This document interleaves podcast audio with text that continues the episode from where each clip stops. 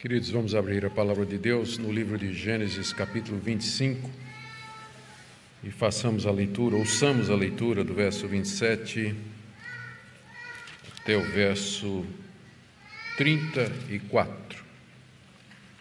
Passagem bastante conhecida, o episódio em que Esaú vende o seu direito de primogênito. Gênesis 25, de 27 a 34. Cresceram os meninos. Esaú tornou-se perito caçador, homem do campo. Jacó, porém, era homem pacato e morava em tendas. Isaque amava Esaú, porque se saboreava de sua caça. Rebeca, porém, amava Jacó. Jacó tinha feito um ensopado quando Esaú, exausto, veio do campo e lhe disse: por favor, me deixe comer um pouco da coisa vermelha, essa coisa vermelha aí, pois eu estou exausto. Por isso deram-lhe o nome de Edom.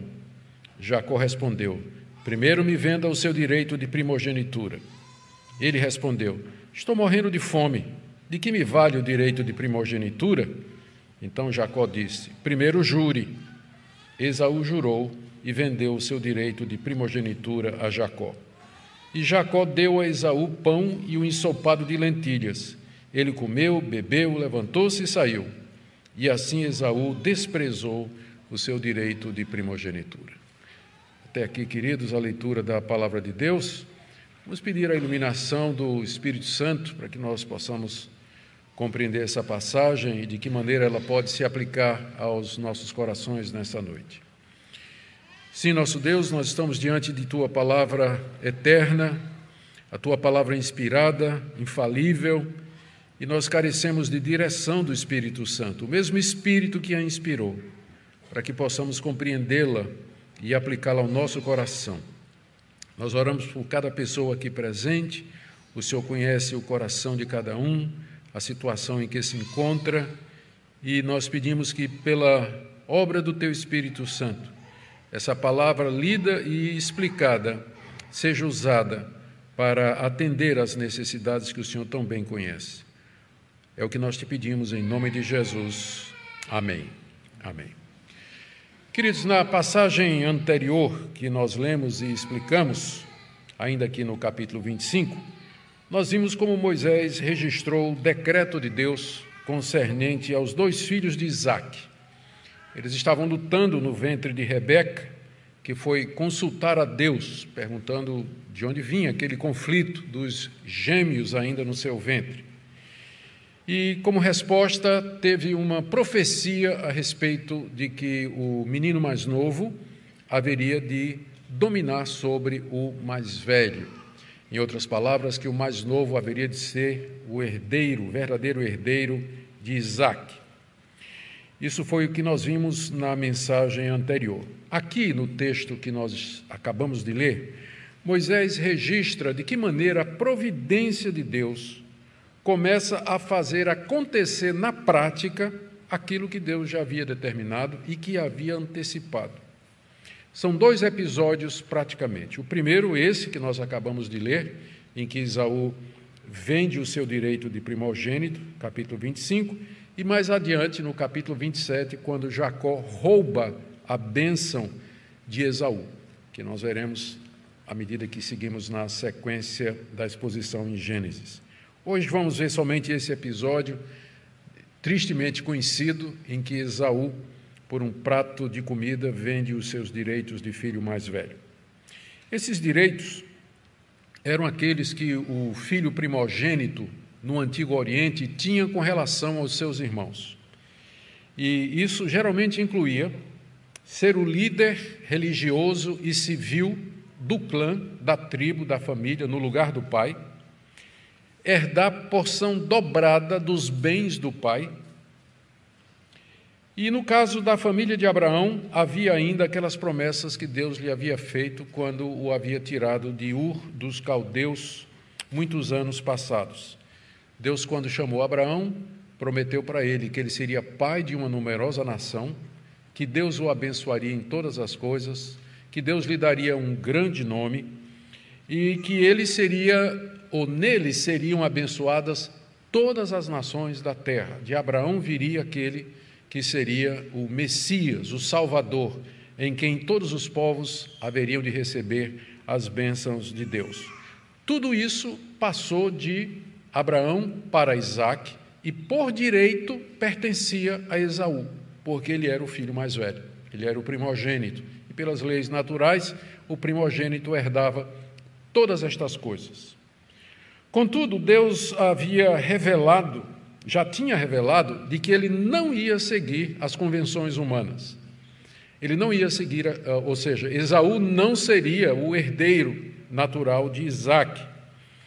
Quando os gêmeos ainda estavam no ventre materno, conforme eu já disse, Rebeca consultou a Deus a respeito da briga que os dois mantinham constantemente, era um empurrando o outro. E Rebeca disse: Mas por que, que isso está acontecendo? E ela foi consultar a Deus.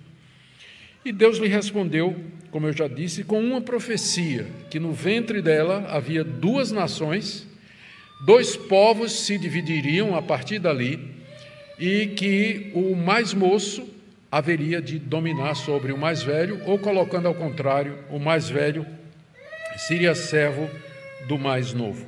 Em outras palavras, o menino mais novo é que seria o herdeiro, ao contrário do costume de que o mais velho herdaria todas as coisas.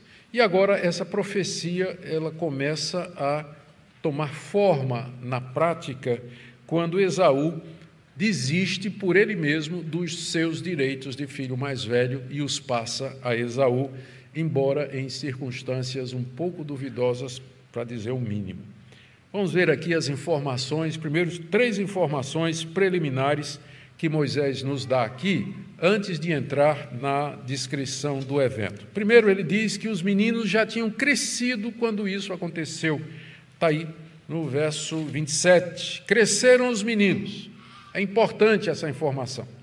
Ah, no hebraico, a palavra crescer, na raiz, tem a palavra grande. Então, eles cresceram e ficaram grandes.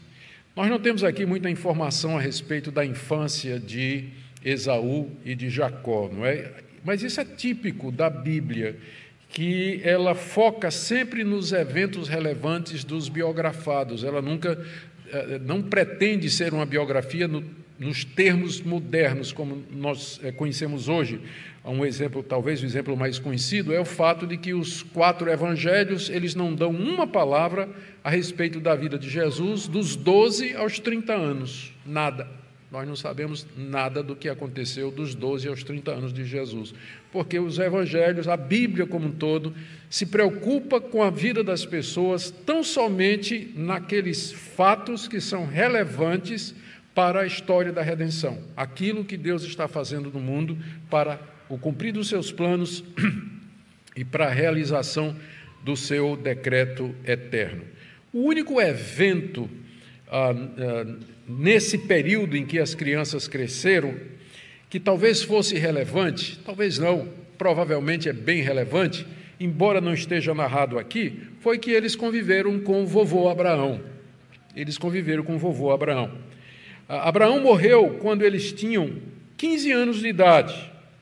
E antes de morrer, certamente, eles tinham aprendido com o avô as histórias das peregrinações de Canaã. Tinham escutado Vovô falando sobre as promessas, como Deus lhe apareceu lá na sua terra natal, ah, o que Deus havia dito a respeito de uma numerosa nação, de um descendente que viria e que abençoaria todos aqueles povos um dia. Os meninos certamente participaram do enterro de, vovô Abraão lá na caverna de Macpela, onde eles conheceram titio Ismael, que estava lá segundo Gênesis 25, 9. Então, talvez esse foi o evento mais relevante da vida dos meninos até os 15 anos de idade, que foi a convivência com Abraão, de onde, com certeza, eles aprenderam tudo a respeito da primogenitura, dos direitos, das promessas, de tudo aquilo que Deus haveria de fazer através da linhagem santa. Portanto, essa informação de que, no verso 27, cresceram os meninos, ela está aqui para deixar claro que a decisão que Esaú vai tomar de vender a sua primogenitura não foi de um adolescente, não foi de uma criança desavisada, mas de uma pessoa já grande, uma pessoa que tinha conhecimento, que ele tinha entendimento, ele sabia exatamente o que ele estava fazendo, ele tinha conhecimento dos seus direitos de filho mais velho, e quando os vende, vende sabendo o que é que ele está fazendo. Essa é a primeira informação que Moisés nos dá aqui do crescimento dos meninos, preparando o cenário. A segunda informação é que os pais dos meninos tinham gostos diferentes. Perdão, é que eles se tornaram, isso vai ser o terceiro ponto, é que eles se tornaram pessoas bem diferentes, embora gêmeos. Se tornaram duas pessoas opostas. Esaú, nos diz aí ainda o verso 27, ele se tornou um perito caçador, homem do campo. Ou seja, ele vivia ao ar livre, gostava de viver nos campos e sabia caçar muito bem, tinha habilidades como caçador. Provavelmente com arco e flecha, vai, o arco e flecha de Isaú vai aparecer no capítulo 27 com mais clareza, mas com certeza com arco e flecha e armadilhas para pegar veados, para pegar aves e qualquer outro tipo de bicho que fosse comestível. Ele caçava esses animais e os preparava para sua família, especialmente para seu pai. Antes de Esaú, a Bíblia registra um outro caçador, muito perito, muito hábil, que se tornou muito famoso, chamado Nimrod. Só que a fama dele era uma fama triste, porque ele foi o fundador de Babilônia e ele era o líder de uma civilização que se levantou contra Deus acarretando mais adiante o juízo da Torre de Babel. Então, quando Moisés aqui diz que Esaú se tornou um perito caçador, a gente quase que pode ler nas entrelinhas a tentativa de fazer uma ligação já com Nimrod, que era esse homem profano, é, inimigo de Deus, que não, não queria se sujeitar a Deus, que eventualmente vai ser o que vai acontecer com Esaú. Mas Esaú então segue esse caminho. Perito caçador, vivia no campo, um homem viril, um homem que gostava do ar livre, ah, com a disposição para fazer tudo aquilo que esse tipo de vida certamente exigia. Jacó, ao contrário, diz aí o texto, no verso 27 ainda, o, o contraste é introduzido pelo porém, não é? Jacó, porém, ao contrário de Esaú, era homem pacato e morava em tendas. A expressão homem pacato também pode ser entendida como ele era um pastor de ovelhas. Era um homem tranquilo que ficava ali cuidando das ovelhas do rebanho da família. A gente sabe que essa era a profissão dele, porque mais tarde é isso, é essa profissão que ele vai exercer quando ele vai para a Mesopotâmia, fugindo do seu irmão, vai para a casa do seu tio Labão e lá vai trabalhar no campo, cuidando das ovelhas do seu tio, em troca da sua futura esposa, Raquel, não é? Mas nós vamos chegar lá. Mas a profissão de Jacó, enquanto que Esaú era um perito caçador, Jacó era um homem mais caseiro. Ele ficava mais em casa, gostava de pastorear os, o rebanho, isso exigia naturalmente muita paciência. A gente sabe a, a, o trabalho que ovelhas dão, então a, ele, ele precisava ser realmente um homem muito paciente e muito pacato, tranquilo. E diz aí que ele vivia em tendas que era o ideal daquela época de o líder do líder de um clã, não é? Viver em tendas era bem caseiro. Isso não quer dizer, embora a palavra pacato também possa significar no hebraico alguém moralmente perfeito, não é o caso de Jacó. Nós vamos ver mais adiante que ele era capaz de enganar as pessoas e ele era capaz de tirar proveito das coisas para alcançar o objetivo que ele desejava. Mas o, o ponto aqui é que essas diferentes vocações e estilos de vida dos dois irmãos vão mais adiante desempenhar um papel importante na história.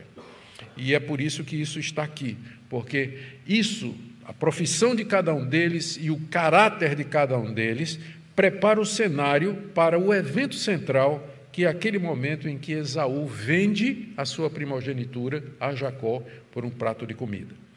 A terceira informação que Moisés nos dá aqui, ainda na fase de preparação para o evento, é que os meninos eram prediletos do pai e da mãe, no sentido de que os pais tinham predileções diferentes.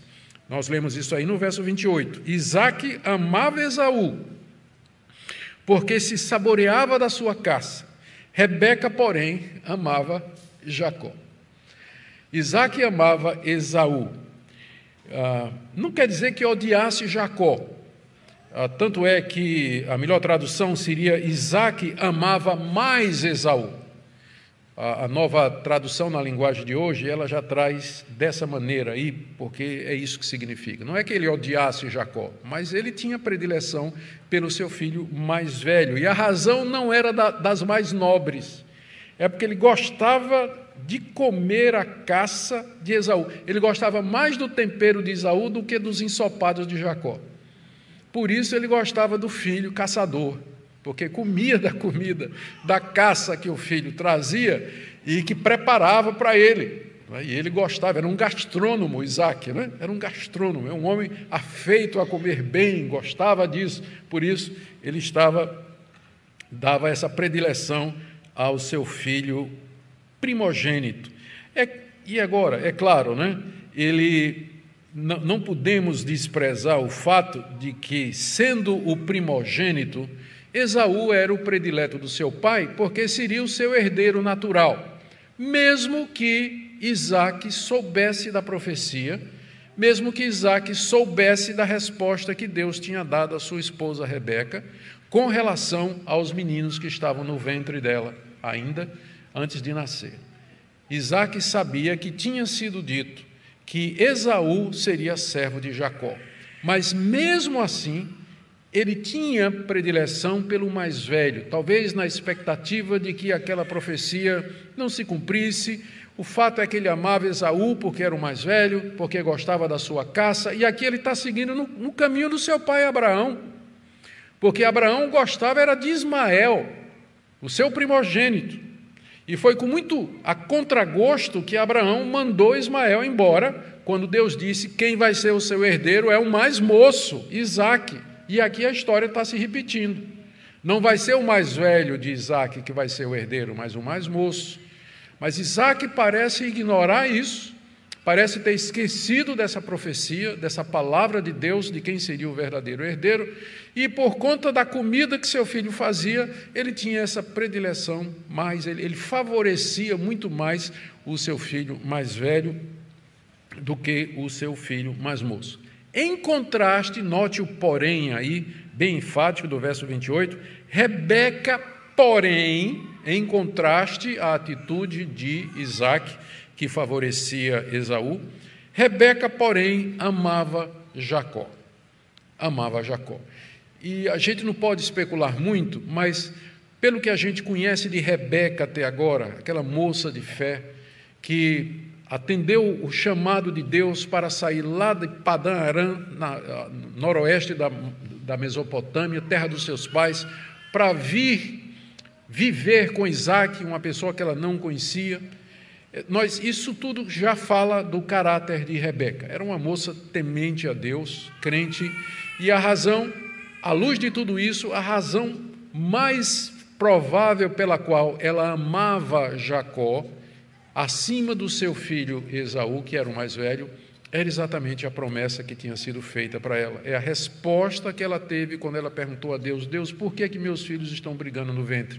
E a resposta foi: duas nações vão sair, eles vão se dividir, serão rivais, e o mais novo vai dominar sobre o mais velho, ou o mais velho será servo do mais moço. Ela se apegou àquilo ali, se apegou à palavra de Deus, e ela sabia que Jacó seria o herdeiro do seu marido Isaque estaria relacionado, portanto, com a sua fé.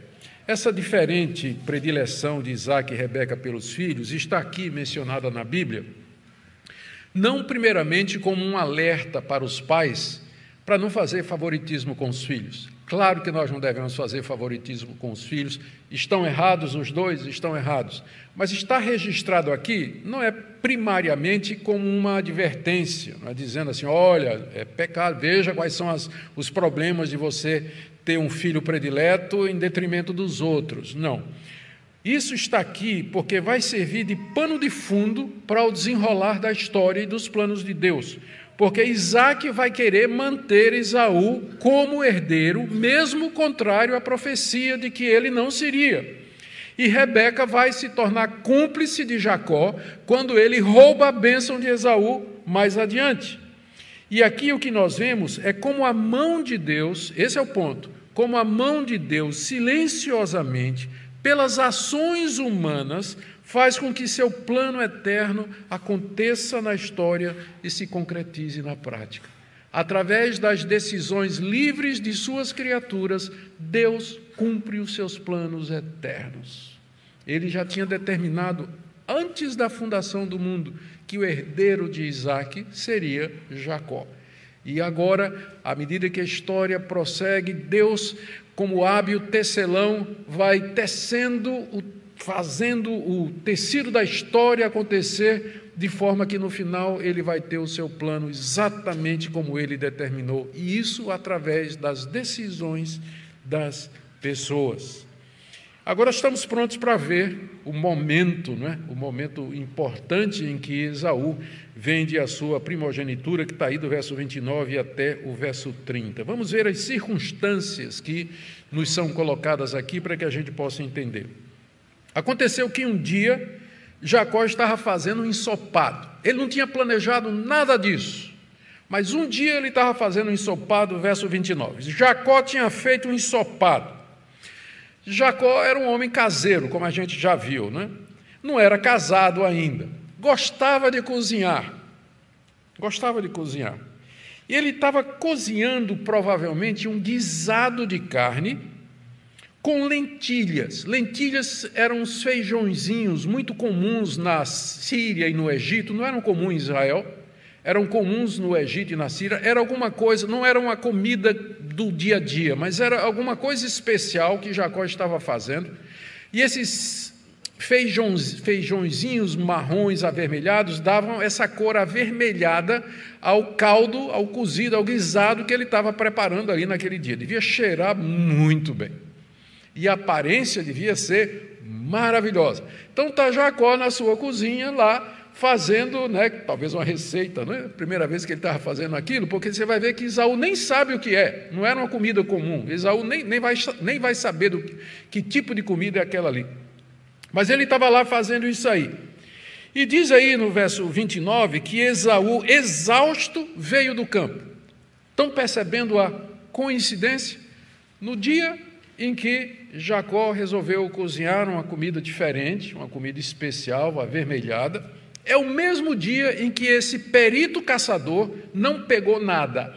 Ele foi para o campo caçar, voltou com fome, de mão abanando, cansado, exausto, e ele entra lá na cozinha do seu irmão. E ele pede um pouco daquilo que seu irmão estava cozinhando, nos diz aí o verso 30.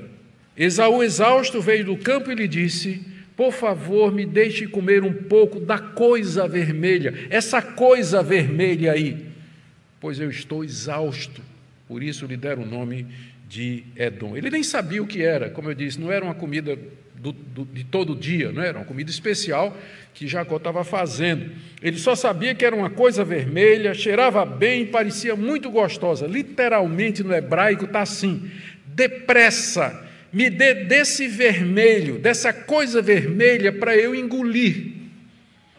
Né? A tal a, a, a compulsão de Esaú. Ele estava com muita fome e era um homem voltado para os apetites naturais. Não é, não é à toa que o pai gostava dele. Né? Ambos né, deviam ter feito eh, né, devia ter comido muita coisa boa juntos, não é? Ele estava com esse apetite. Eu quero me dar logo, eu quero rápido um pouco dessa coisa vermelha aí que você está fazendo. Mais tarde, quando esse episódio se tornou conhecido, porque se tornou conhecido, ele passou a ser chamado também de Edom, uma palavra que em hebraico soa parecido com a palavra vermelho. Esaú, o vermelho, o Edom, o Edomita. O nome dos descendentes de Esaú será esse aqui, Edomitas, que é um povo que se tornou rival dos israelitas, descendentes de Jacó, até que finalmente foram conquistados por Davi séculos depois. Do verso 31 até o verso 33, Moisés nos relata a proposta de Jacó. A proposta de Jacó. Ele pede, por favor, me deixe comer. Isaú pediu, por favor, me deixe comer um pouco da coisa vermelha, essa coisa vermelha aí, pois eu estou exausto. Resposta de Jacó no verso 31. Primeiro, me venda o seu direito de primogenitura. Primeiro, me venda o seu direito de primogenitura. Como já dissemos, como primogênito, Esaú tinha direitos de filho mais velho. A proposta de Jacó aqui aparenta ser insensível e desumana. Ele queria trocar o prato de ensopado que Esaú queria pelos direitos de filho mais velho, do seu irmão. Ele exige que Esaú passe todos esses direitos para ele antes de servir o prato de comida que ele estava fazendo. Seria um negócio, seria uma venda. Ah, no hebraico, tá, Jacó diz assim literalmente no 31: Hoje, agora, me venda o seu direito de primogenitura, que foi traduzido como primeiro me venda o seu direito de primogenitura. No hebraico é agora, me venda seu direito de primogenitura, que eu dou a comida que você está querendo. E aqui Jacó se valeu, ele está se aproveitando do estado do seu irmão Esaú. Veja, ele não tinha planejado nada disso. Jacó não tinha planejado nada disso. As coisas foram acontecendo. Naquele dia ele resolveu fazer, testar, ver se ele conseguia fazer um ensopado de lentilhas. Ele estava cozinhando quando esse grande caçador, que era o irmão dele, vem de uma caçada fracassada, morto de fome, e pede um pouco de comida. E Jacó ali ele vê o momento de obter aquilo que ele já de alguns anos queria, porque sabia, sem dúvida, sua mãe tinha dito: você que vai ser o herdeiro. E ele queria aquilo, ele desejava aquilo. Ele não tinha planejado, mas agora matreiramente aproveitou a oportunidade. Ele queria a coisa certa, mas pelos meios errados. E Esaú, para horror de, dos leitores, né? Dizer assim, mas rapaz, como é possível um negócio desse? Esaú concorda com o negócio. Ele concorda com o negócio de vender o seu direito de filho mais velho, com tudo que aquilo trazia, por um prato de comida para satisfazer uma fome que ele estava tendo naquele momento, de um dia que não deu certo, um dia de caçada. Ele concorda com o negócio. E aí ele se justifica no verso 32, dizendo assim: Eu estou morrendo de fome. Está nada, não estava morrendo de fome. É? Mas é, aqui ele está se justificando, ele está é? tá com o apetite, o coração, o olho está na comida agora, é? já a boca começou a salivar, é? ele sentiu o cheiro, né? e ele agora quer e ele se justifica. Ele é, eu estou aqui quase morrendo do que, que me vale o direito de primogenitura? Ser o filho mais velho vai matar a minha fome? Ter todos os direitos de coisas que eu não tenho, ser herdeiro de toda a fortuna de meu pai, vai resolver meu problema agora, porque agora eu estou com fome. Eu estou com fome, estou cansado, estou esmorecido. Eu preciso de alguma coisa para agora, para esse momento. E aí ele está disposto a fazer um negócio. Mas aí Jacó diz: Eu quero que você jure. Jacó era matreiro, né?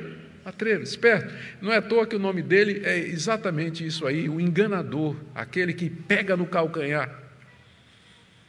Você vê como as crianças elas se desenvolveram de acordo com o nome que já tinha sido dado, né, profeticamente pelo momento que eles nasceram, pela forma como eles nasceram. Nasceu primeiro Esaú e Jacó já nasceu agarrado no calcanhar dele já dizendo como é que seria a vida daqueles meninos.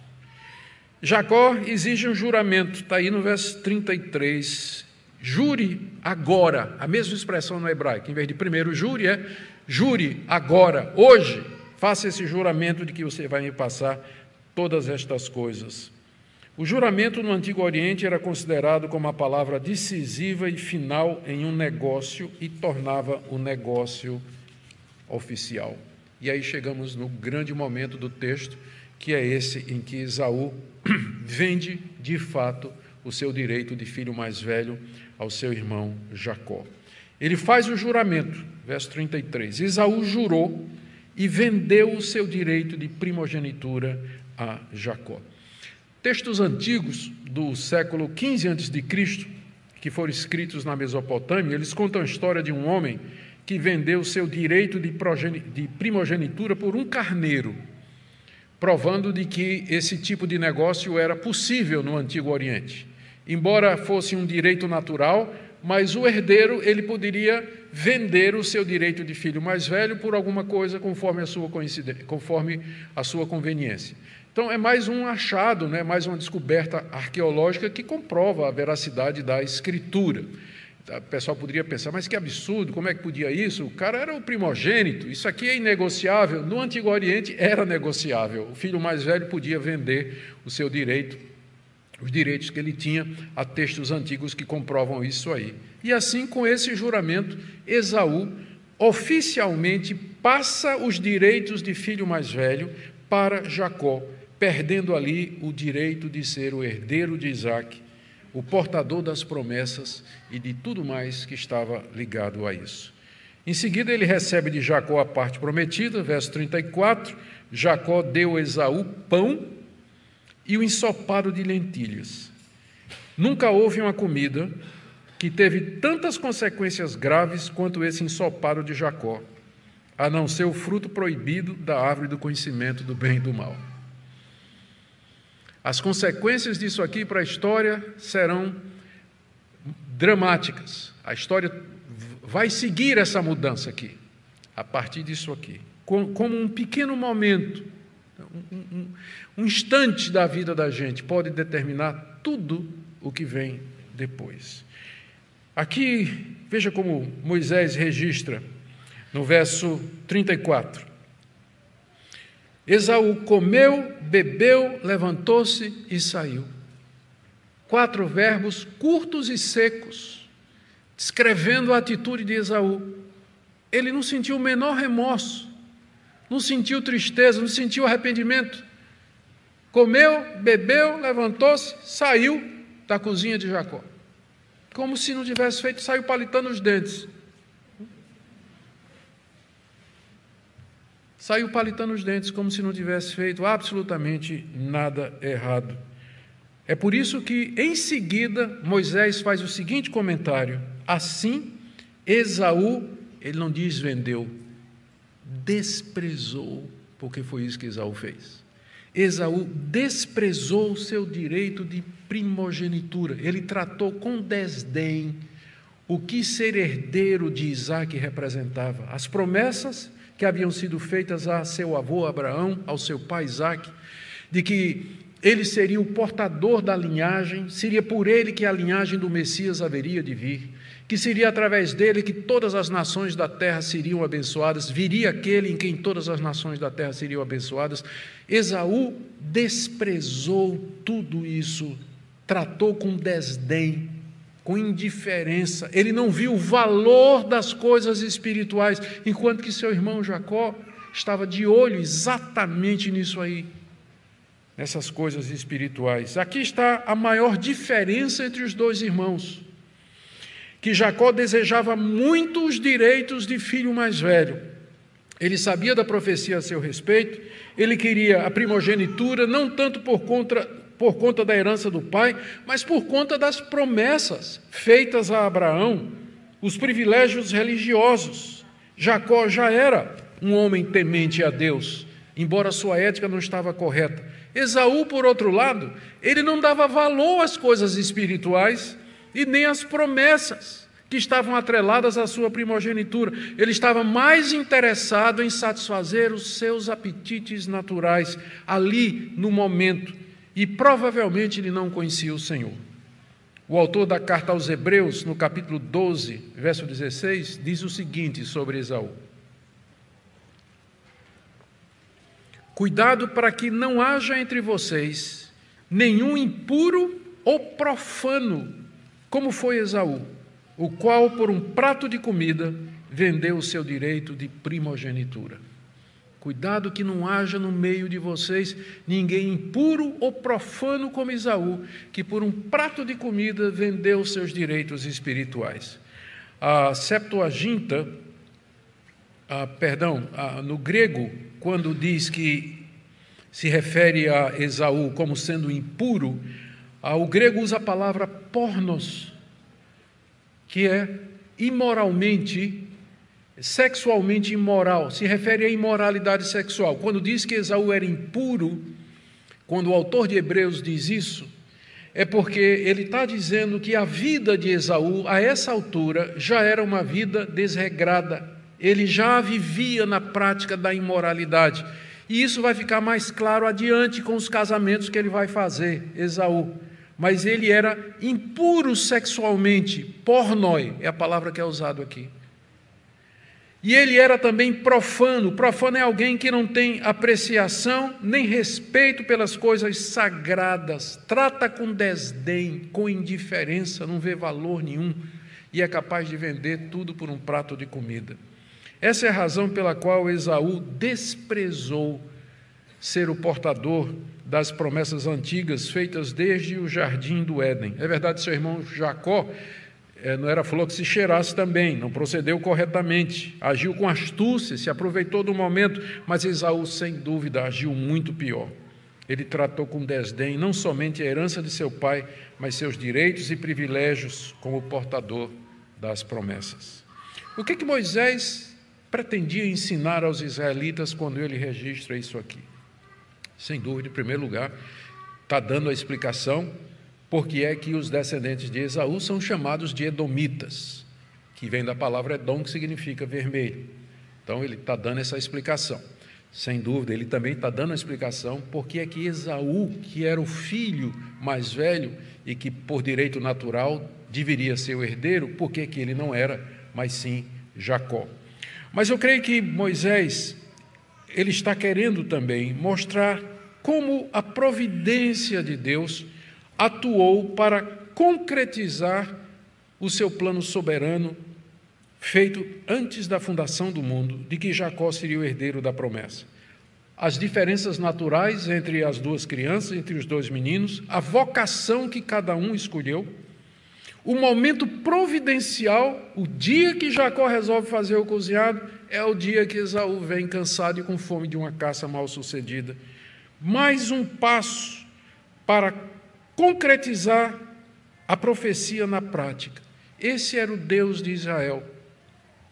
Esse é o nosso Deus. Para nós não há coincidências. Deus está agindo na história através das escolhas livres de suas criaturas.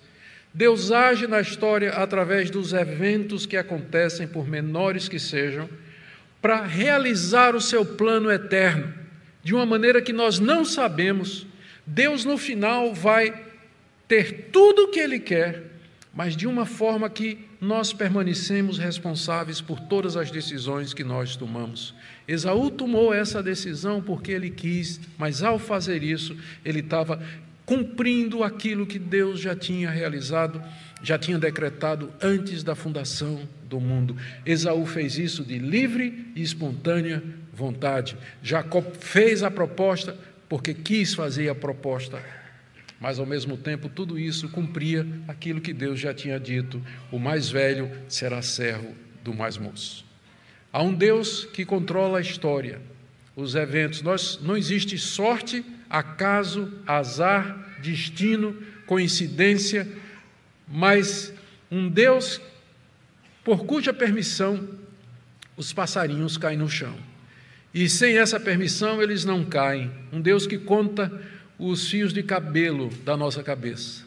Um Deus que nos conhece, conhece o nosso andar, nosso levantar, o nosso acordar, o nosso dormir. Não há como você fugir desse Deus. Esse é o ponto. Ele cuida de você, o soberano Senhor do universo.